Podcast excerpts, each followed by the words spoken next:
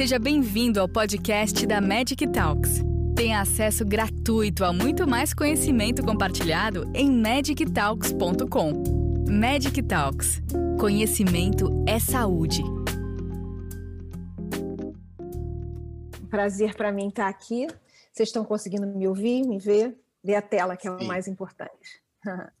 então, eu gostaria muito de agradecer ao Valdez e à Roberta pelo prazer de estar aqui conversando com vocês. Eu sempre tenho o privilégio de ser convidada, então, mais uma vez, eu agradeço a, a, o convite. Nós vamos então conversar um pouco sobre as novas estratégias e agentes de longação para a prevenção do HIV, e eu é, estou trazendo algumas, uh, alguma, alguns resultados que foram apresentados no CROI e também alguma coisa que foi apresentada no Congresso de Prevenção R4P eh, em janeiro. Então, como vocês podem ver aqui nesse slide, a, o desenvolvimento de drogas para profilaxia pré-exposição segue na concepção de que escolhas são fundamentais na vida do indivíduo e nos diferentes momentos da vida dessa pessoa. Então, olhando aqui esse slide, vocês podem ver todo o, as ideias relacionadas à contracepção e como é que isso evoluiu ao longo do tempo para que nós possamos hoje ter um menu de contraceptivos que se adequa a diferentes perfis, diferentes momentos de vida da mesma pessoa. Então, essas opções de prevenção melhoram a cobertura porque tendem a se adaptar a diferentes momentos e diferentes situações da vida desse indivíduo. É, os primeiros resultados é, de estudos de profilaxia pré-exposição aconteceram lá em 2011, é, quando saíram os resultados do final de 2010, início de 2011, os resultados do IPREX, é, e após uma década, nós aprendemos na prática que a PrEP fornece uma proteção muito robusta contra o HIV em todas as populações e vias de infecção, e atualmente nós temos cerca de um milhão de pessoas que já acessaram essa forma de prevenção, não quer dizer que elas se mantenham em PrEP. Esse, então, é um dos principais problemas pelos quais a gente precisa evoluir nessa caminhada. Se vocês observarem nesse pequeno gráfico aqui, é, na tela à direita, vocês veem as, a, a, o, regionalmente como é que esse uptake de PrEP tem se dado, e vocês podem ver que, infelizmente, para a nossa região, o, o, desempenho desse uptake ainda está bem, bem limitado e que, é, em grande parte, isso se deve a estigma, discriminação, pouca informação na comunidade sobre a, a, a disponibilidade de PrEP e embora nós tenhamos um grande programa de acesso universal à PrEP para as populações sob risco. Então, a gente sempre tem que ter em mente que estar disponível não quer dizer que as pessoas de fato tenham acesso. Então, é, vocês podem ver que a nossa situação global ainda é bastante é, impressionante, né? 1,1 bilhões de novas infecções pelo HIV em 2020, três vezes maior do que as metas da UNAIDS para, para 2020. E que a PrEP é, de fato, uma das estratégias mais importantes para que a gente possa é, tentar melhorar essa situação. Nós sabemos que é, o início foi lento, houve um, um, aumento entre 16 e 20, mas esse, esse aumento ainda é muito lento, né? E os, o, uma coisa fundamental é que a gente precisa evoluir para novas opções de PrEP que possam fazer com que pessoas que estejam sob maior risco, que tenham maior vulnerabilidade para adquirir a infecção pelo HIV, possam de fato se sentir atraídas a persistir nessa estratégia. Dentro desse conceito, novas formas de profilaxia pré-exposição estão sendo desenvolvidas e eu vou começar aqui falando do cabotegravir de longa ação. É, esse é o desenho esquemático do estudo HPTN 083. 083 é um estudo de fase 3 no desenvolvimento da PrEP utilizando o cabotegravir de longa ação.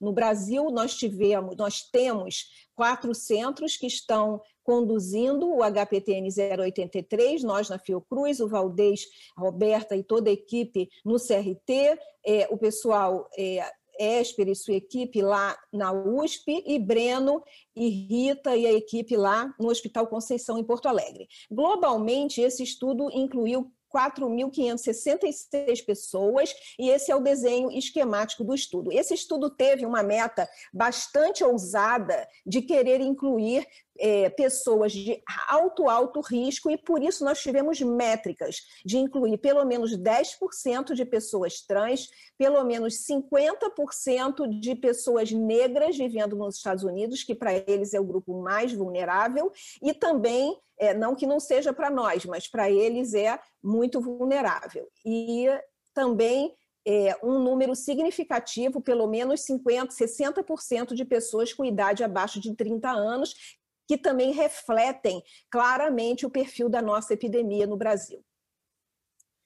Então, aqui, rapidamente, olhando os resultados que foram apresentados é, ano passado na, na conferência AIDS 2020 virtual e que foram recentemente apresentados, atualizados é, agora no CROI, aonde nós vemos que os cálculos iniciais, e por isso que eu vou apresentar aqui o detalhamento das infecções identificadas. Nós tivemos inicialmente 13 infecções identificadas no braço cabotegravir e 39 no braço é, tenofovir, e que isso depois houve um pequeno recálculo baseado nas, é, nos exames laboratoriais que foram realizados e que reposicionaram um pouco o momento dessas infecções. Esse é o resultado final, onde nós tivemos um extraordinário é, efeito, que é um quase 70% melhor no braço que usou o cabotegravir de longação quando comparado ao braço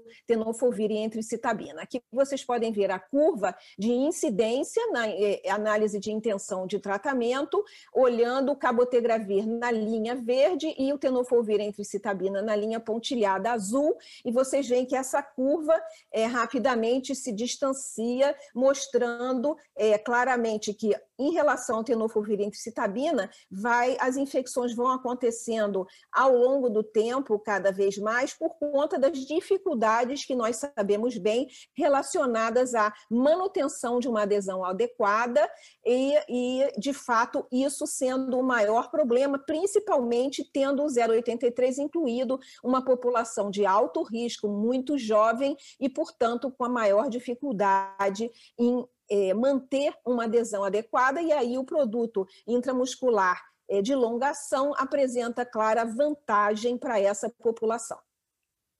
Nós temos também um estudo irmã, uma irmã do 083, que é o estudo 084, que foi feito em mulheres de alto risco, mulheres jovens na África, e que mostrou dados ainda mais contundentes é, nós tivemos 40 infecções nesse estudo, sendo que 36 delas é, no braço tenofovir citabina e apenas quatro no braço cabotegravir, lembrando que historicamente a prevenção em mulheres jovens na África é, demonstrou-se como um desafio, embora resultados mais recentes tenham mostrado um resultado bem melhor em relação ao tenofovir citabina, mas ainda assim a busca para uma, uma modalidade de PrEP efetiva para mulheres jovens na África é extremamente importante e os resultados desse estudo, então, foram é, espetaculares nesse sentido. Vocês podem ver aqui a curva, novamente, de incidência,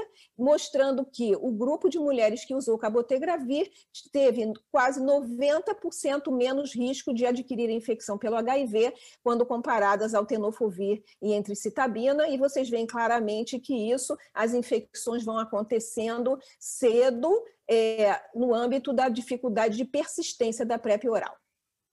Vocês podem ver aqui rapidamente, eu vou me dedicar às infecções incidentes as infecções encontradas no grupo cabotegravir do 083, mas já para mostrar essas quatro infecções e a gente vai voltar a isso mais adiante.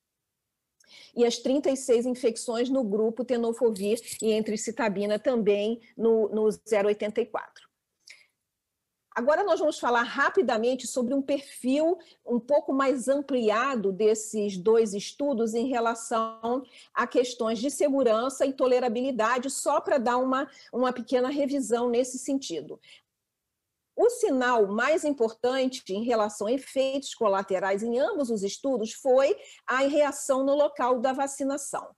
Da vacinação, não, desculpe, estou eu estou muito voltada para a vacinação de Covid e isso saiu na minha cabeça agora. Então, para a injeção de cabotegravir, foi de fato a reação local à injeção. Entretanto, é, o mais importante que a gente vê é que apenas 2,2% dos participantes usando cabotegravir de longa ação no 8.3 descontinuaram a droga em relação aos efeitos adversos de no local da injeção. E no 084, ninguém saiu do estudo em relação a essa alteração, a essa toxicidade, é, é, diminuição da tolerabilidade né, em relação à injeção. Então, por mais que se tenha tido esse como principal evento de segurança, esse evento de segurança foi circunscrito e de curta duração e que teve mínimo impacto na retenção de pessoas nessa estratégia.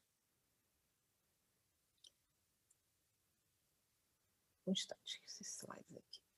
Um outro ponto que eu queria também trazer é a questão do ganho de peso, que é sempre uma conversa importante, principalmente nas nossas populações é, mais afetadas pela epidemia de HIV/AIDS no Brasil, que é a questão do ganho de peso, como foi apresentado é, pela Camila mais recentemente hoje na, na, na, na discussão, é uma questão importante em relação a pessoas em uso de terapia antirretroviral e também é uma questão que se impõe para o uso da PrEP é, nas nossas populações. Então, de fato, o que há em relação ao cabotegravir e ao tenofovir citabina é que, no primeiro ano, existe uma perda de peso nas pessoas que usam tenofovir entre citabina, enquanto que, a partir do segundo ano, esse ganho de peso se torna é, homogêneo em ambos os braços. Então, existem pequenas diferenças iniciais em relação ao peso. O braço cabotegravir,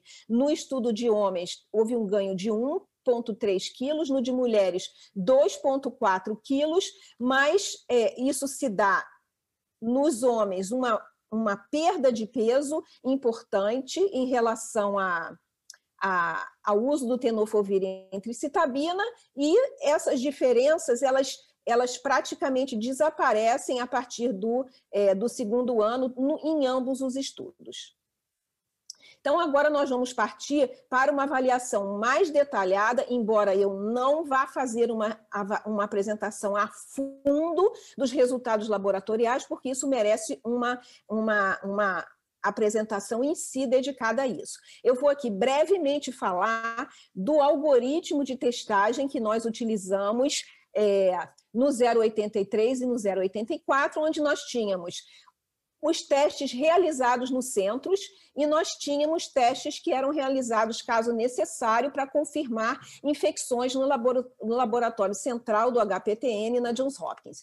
Então, no centro, nós fazíamos na entrada, no, no screening, é, sempre um teste rápido aprovado pelo FDA, nós fazíamos uma carga viral somente no screening e que a inclusão teria que se dar no máximo 14 dias após o resultado negativo da carga viral, e nós também fazíamos um teste de quarta geração antígeno-anticorpo, que em muitos dos centros foi o Architect. Em caso de haver um resultado discordante ou um resultado positivo no centro, essas amostras iam para o laboratório da Johns Hopkins para fazer a complementação desses testes, utilizando um teste, é, isso aqui que vocês podem ver na parte branquinha, é, os testes do laboratório central, que repetiam um teste antígeno-anticorpo e é, faria, faziam também teste de RNA actima, que era um teste qualitativo, tá?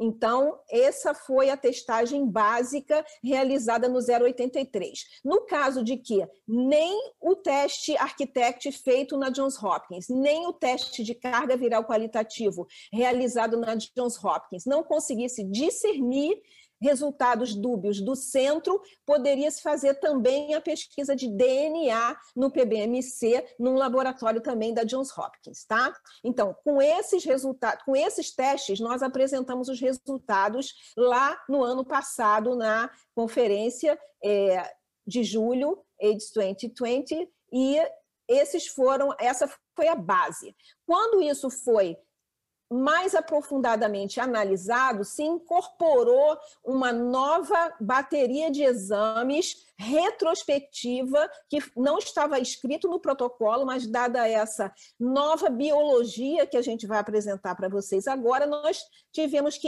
incorporar outros é, exames para que se tentasse entender melhor o momento exato quando essas infecções se deram. Então, a posteriori, os, a, todos os casos positivos foram analisados, utilizando também uma geno é, nos casos positivos com carga viral acima de 500 cópias e também em é, é, estudos com é, cópia única de RNA para confirmar se houvesse somente uma carga viral quali e não tivesse cópias, nós também tentamos usar é, esse ensaio de single copy RNA.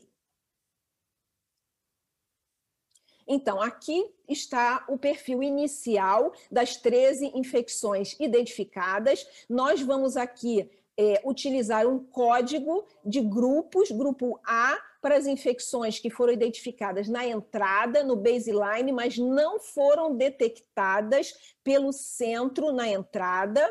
Para essas infecções, nós tivemos, quando realizamos todos os testes que eu acabei de falar, nós identificamos é, que houve um atraso de 28 dias para a identificação desse caso A1 e de 60 dias para a identificação desse caso é, A2. Eu vou entrar em mais detalhes. O, o, grupo B, que nós aqui temos cinco casos, foram casos em que o indivíduo não estava mais em uso regular do cabotegravir e então essas infecções se deram num momento em que não havia cobertura adequada de níveis de cabotegravir de longa ação. E esses casos que aconteceram aqui nesse grupo B, eles também nos trazem insights sobre toda a questão da cauda do cabotegravir que é tão falada.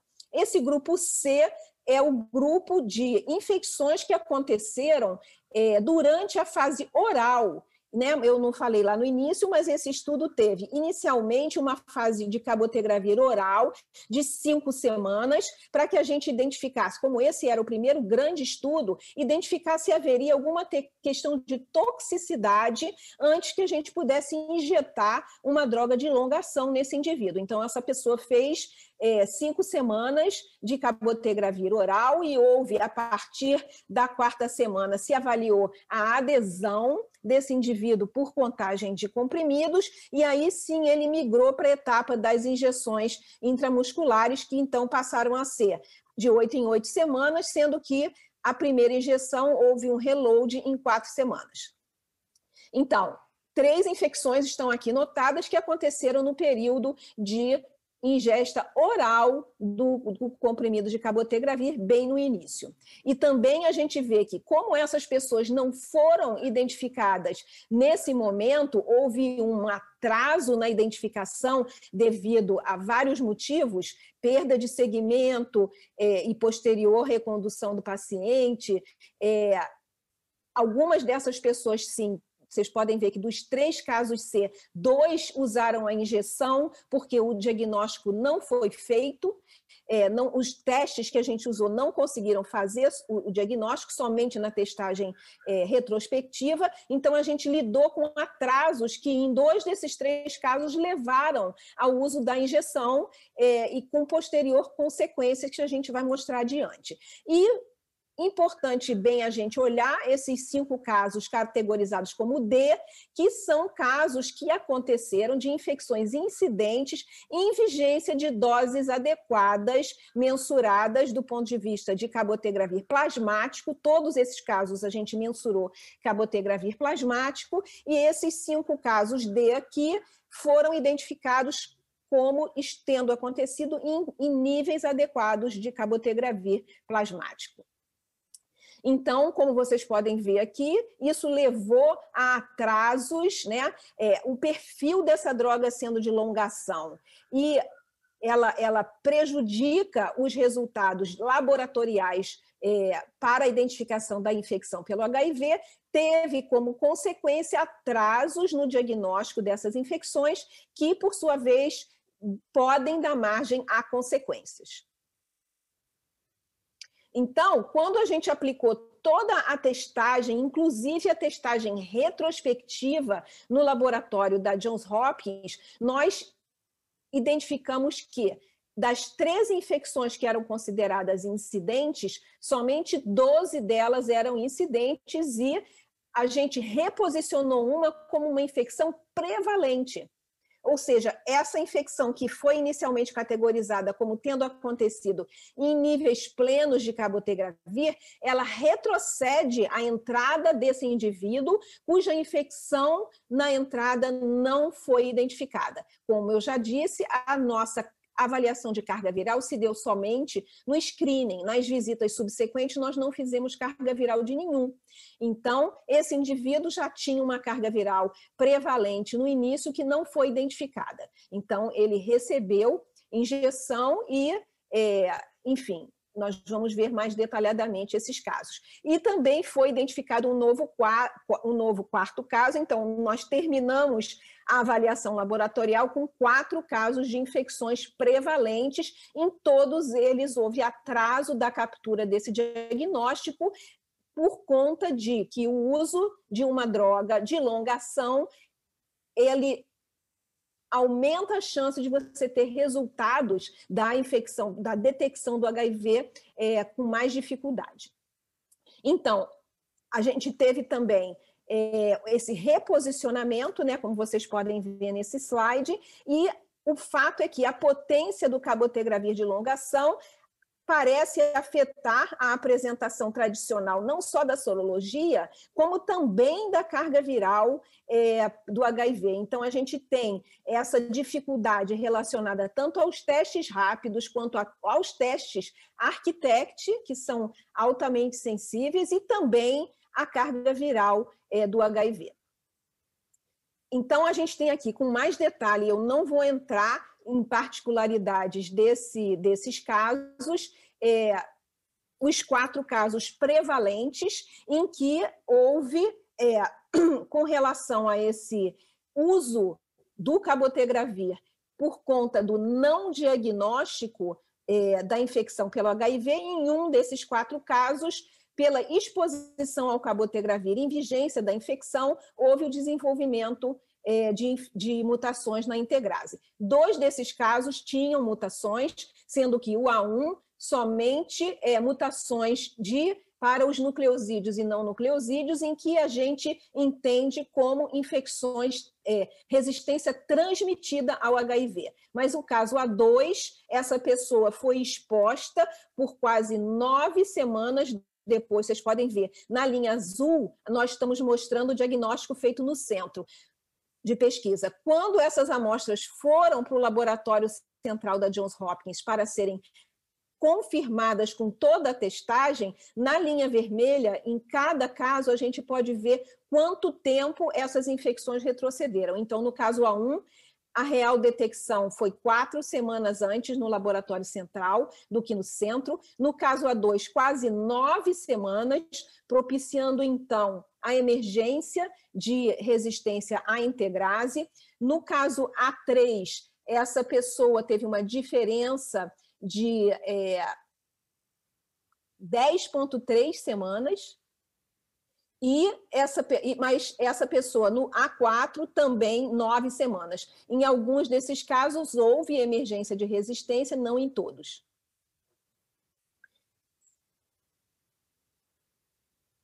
Então, o resumo desse grupo A de infecções prevalentes no baseline, houve quatro soroconversões é, que elas não haviam sido identificadas. Uma delas tinham mutações é, como eu mostrei, é, compatíveis com resistência à integrase. Três desses quatro casos conseguiram ser suprimidos virologicamente e em uso de terapia antirretroviral, e infelizmente um desses quatro casos foi perdido de segmento e nós não temos informação sobre a chance que ele teve de supressão viral. Então, esse é um resumo desse grupo de infecções prevalentes que foram identificadas. Nós passamos então agora para o grupo B, que é aquele grupo é, de cinco casos em que houve infecção quando esse indivíduo já não tinha é, níveis adequados de cabotegravir é, plasmático. E esses casos aconteceram em, em, variadas situações. Vocês podem ver aqui que cada linha verdinha identifica se essa pessoa usou ou não injeção. Em todos os casos, vocês podem ver que algumas delas sequer tomaram injeção, como o caso B2 e o caso B5, e outras tomaram injeção e ou desapareceram ou passaram para a fase é, de cobertura do, da cauda é, em uso de tenofovir entre citabina, mas o fato é que, nesses cinco casos, não havia níveis plasmáticos adequados, e isso nos lembra a situação da cauda, onde existe toda essa conversa se vão haver infecções resistentes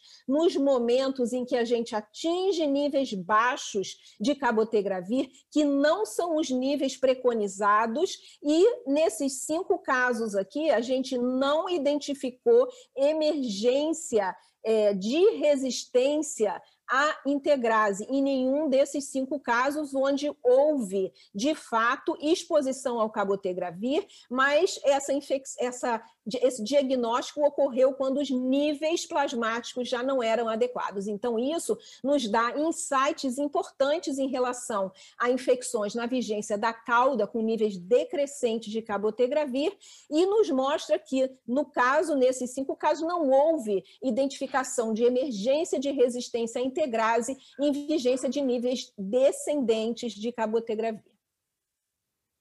Então, como eu disse, cinco soroconversões nesse grupo, uma delas desenvolveu já certamente uma infecção transmitida por não nuke e todos os cinco casos conseguiram ser favoravelmente suprimidos em uso de terapia antirretroviral.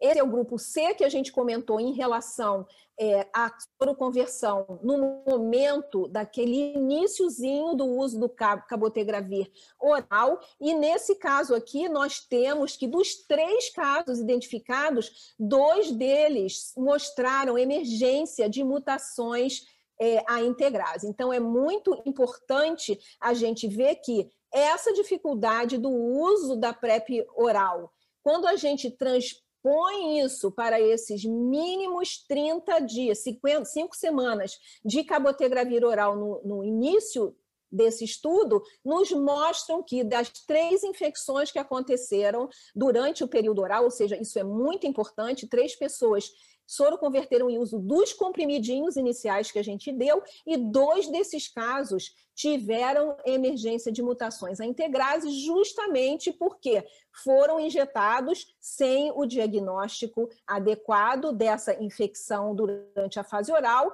e foram submetidos à é, injeção.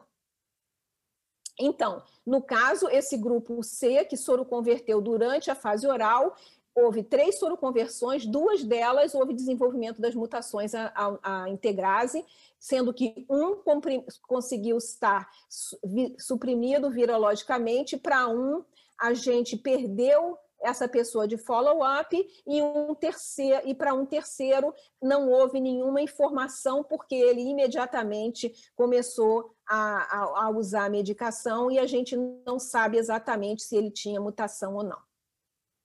E aqui a gente entra nesse grupo que foi o que mais chamou a atenção de todos, que é o grupo de infecções que se deu em vigência de níveis teoricamente é, adequados de cabotegravir plasmático. Então, esses casos são eram cinco inicialmente, depois foram reposicionados para serem quatro. Um a gente mostrou lá na frente, relacionado, era um caso prevalente, e em todos esses casos que eu vou mostrar é, houve um, uma, um atraso importante nessa detecção desses casos incidentes, tá? Esses tracinhos verdes são o número de injeções que cada uma dessas pessoas tomou. E eu queria aqui mostrar uma coisa muito interessante, que é, eu não falei ainda sobre isso, mas é, a gente tem aqui na esquerda os níveis é, de cabotegravir, mostrando que é, BLQ, abaixo dos níveis de detecção,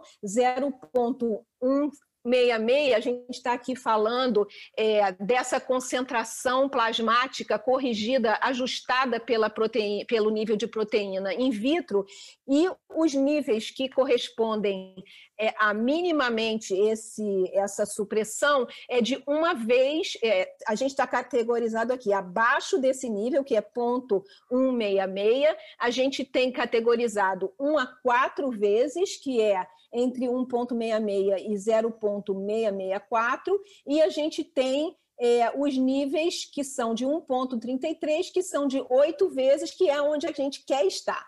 Então, 1,33 é onde a gente quer estar em relação ao nível plasmático de cabotegravir. Aí, nesses quatro casos que a gente vai falar agora, vocês podem ver que, nesse primeiro aqui, a gente teve uma queda entre a primeira e a segunda injeção, que aconteceu quatro semanas depois. A gente observa essa queda, que ela não passa desse nível de ponto 664, mas existe essa queda e a gente não sabe se isso de fato objetivo teve algum impacto nessa infecção que aconteceu. Isso é só uma observação e estudos mais é, é, aprofundados estão sendo feitos é, em relação a isso.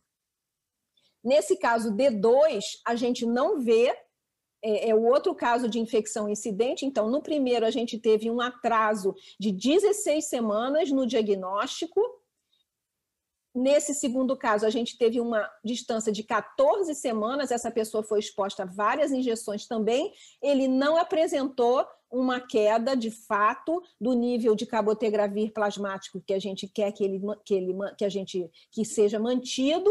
No terceiro, a gente vê novamente injeções antes do diagnóstico. O diagnóstico no centro é só aquela linha azul lá no final. A linha vermelha mostra, de fato, quando se deu essa infecção, e essas linhas verdes são o número de injeções que essa pessoa tomou. Então, são várias injeções até que o centro tenha identificado essa, essa infecção pelo HIV. Novamente, a gente vê aqui, entre a primeira injeção e, uma, e a segunda, uma queda desse nível plasmático é, desejado, embora ela não tenha ido lá para baixo. Tá? 0,664 ainda está dentro do considerado adequado, tá? O, o nível ideal é o ponto 33, mas entre 664 e 133 é considerado adequado. Mas a gente quer mostrar essa quedinha. E o D4 a gente teve também uma queda ainda mais profunda, tá? E essa infecção a gente teve é, 6,4 semanas de atraso. Nesse, nesse grupo de quatro, a gente teve então quatro soroconversões, do, duas delas tiveram mutações de resistência, uma com mutações de resistência somente à integrase e outra com mutações de resistência à integrase e aos nucleosídeos. Três desses quatro casos foram é, suprimidos virologicamente e um quarto paciente é, está com follow-up irregular e a gente não tem é, informações adequadas sobre a sua supressão viral. Voltando agora para as infecções a gente teve 39 infecções e, de forma importante, olhando os níveis de, de tenofovir citabina, dessa vez usando os resultados de DBS, a gente identifica que 37 dessas 9, 39 infecções se deram em vigência de níveis adequados, é, pelo menos quatro doses por semana de tenofovir citabina. Dois casos a gente não encontrou que fossem dessa forma e existem as especulações se isso pode ter sido em vigência de, adquir, de se adquirir um vírus resistente ou de infecções sexualmente transmissíveis que tenham possivelmente impactado é, o efeito do tenofovir citabina, como já aconteceu e já está bem notificado na literatura. Mas a maioria deles se deu em relação à não adesão.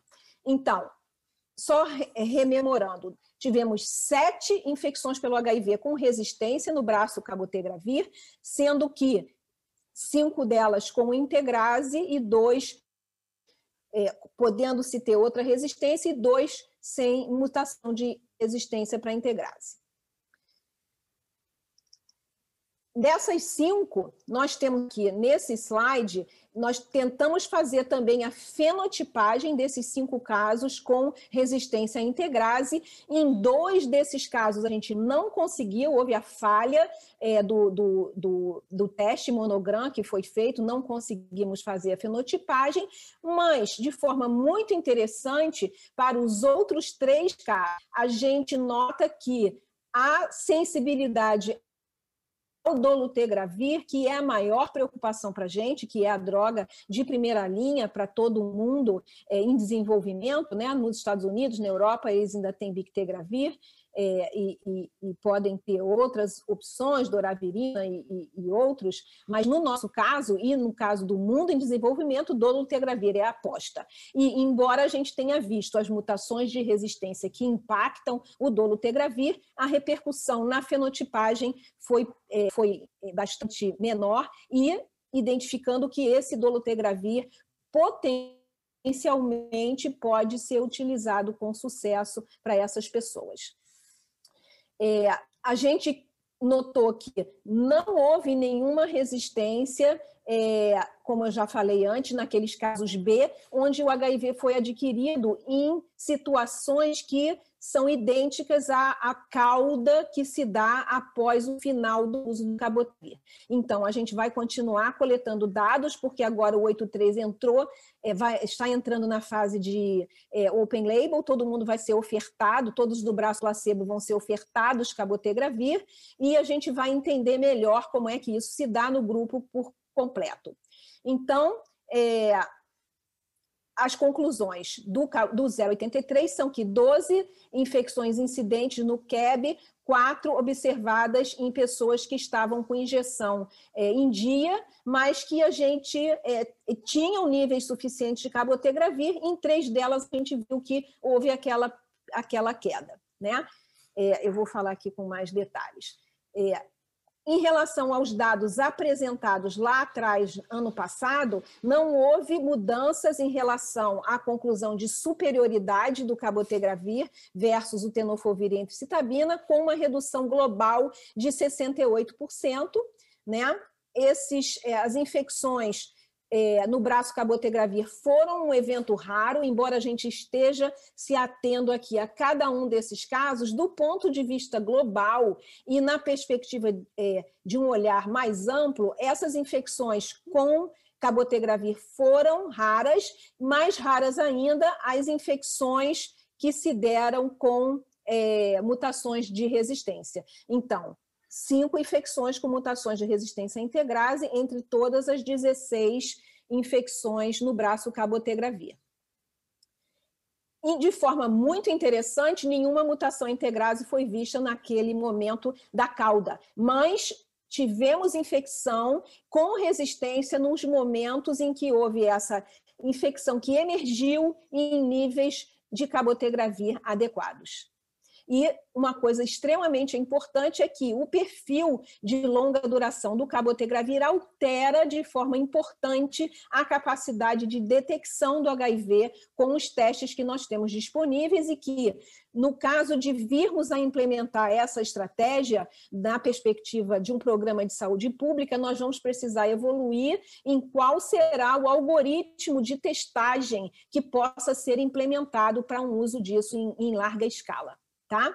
É, Para detalhar isso, a exposição ao cabotegravir foi associada com uma supressão prolongada e, a, e o atraso na, na, expressão de anticorpos, tá?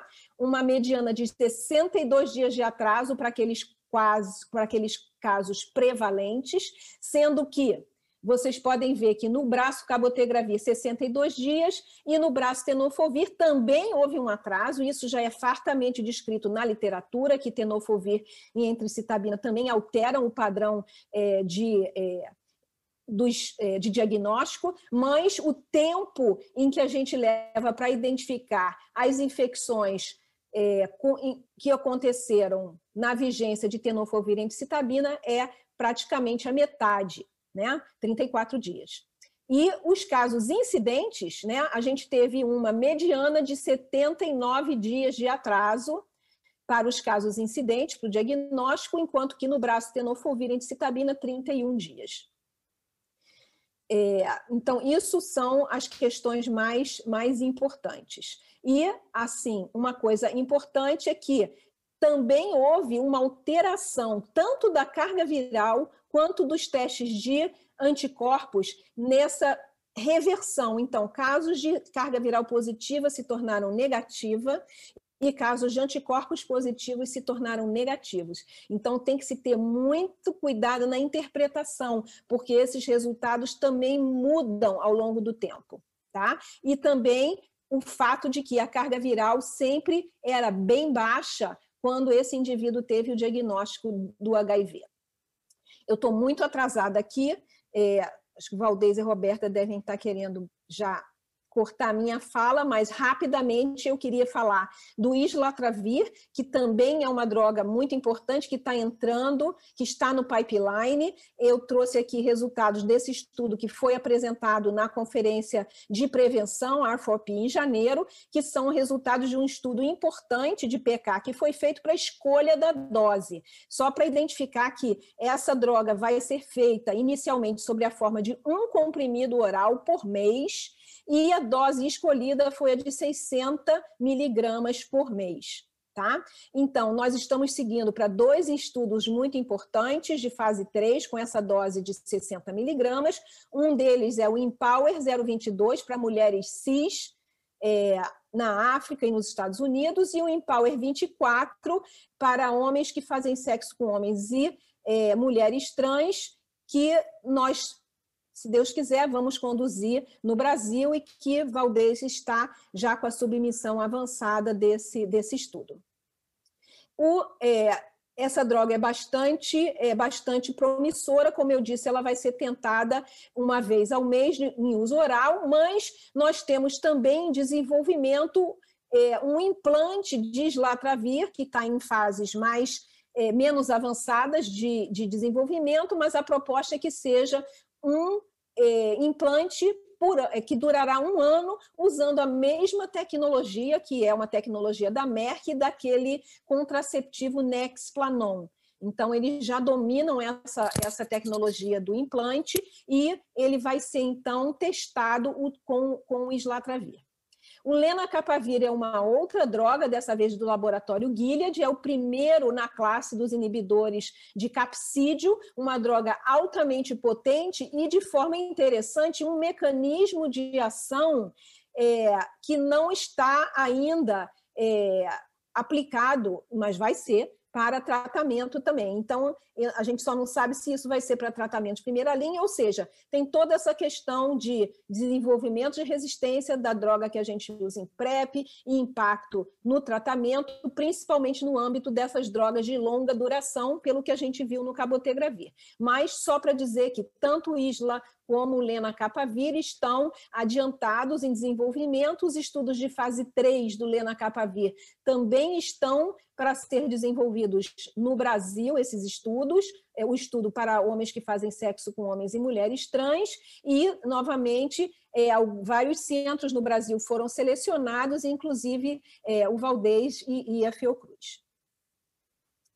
É, a gente tem resultados que foram feitos em primatas não humanos, mostrando que essa droga é muito é, interessante é, no modelo animal e que pra, por isso ela foi é, para o desenvolvimento é, no modelo, assim, em fases mais avançadas do desenvolvimento clínico.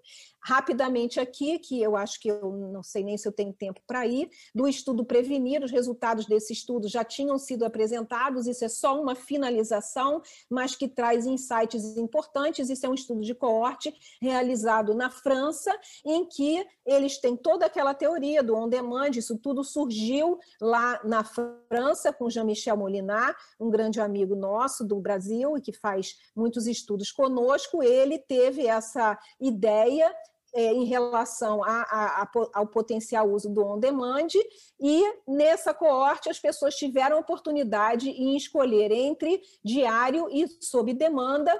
É, houve uma importante, houve efetividade em ambos os braços, mas uma questão importante que a gente gostaria de ressaltar é que, de fato, é, o PrEP sob demanda foi escolhido por pessoas. Não, não vai ter perguntas. Não vai ter? Não, gente. Roberto, você quer que eu pare? Eu posso parar.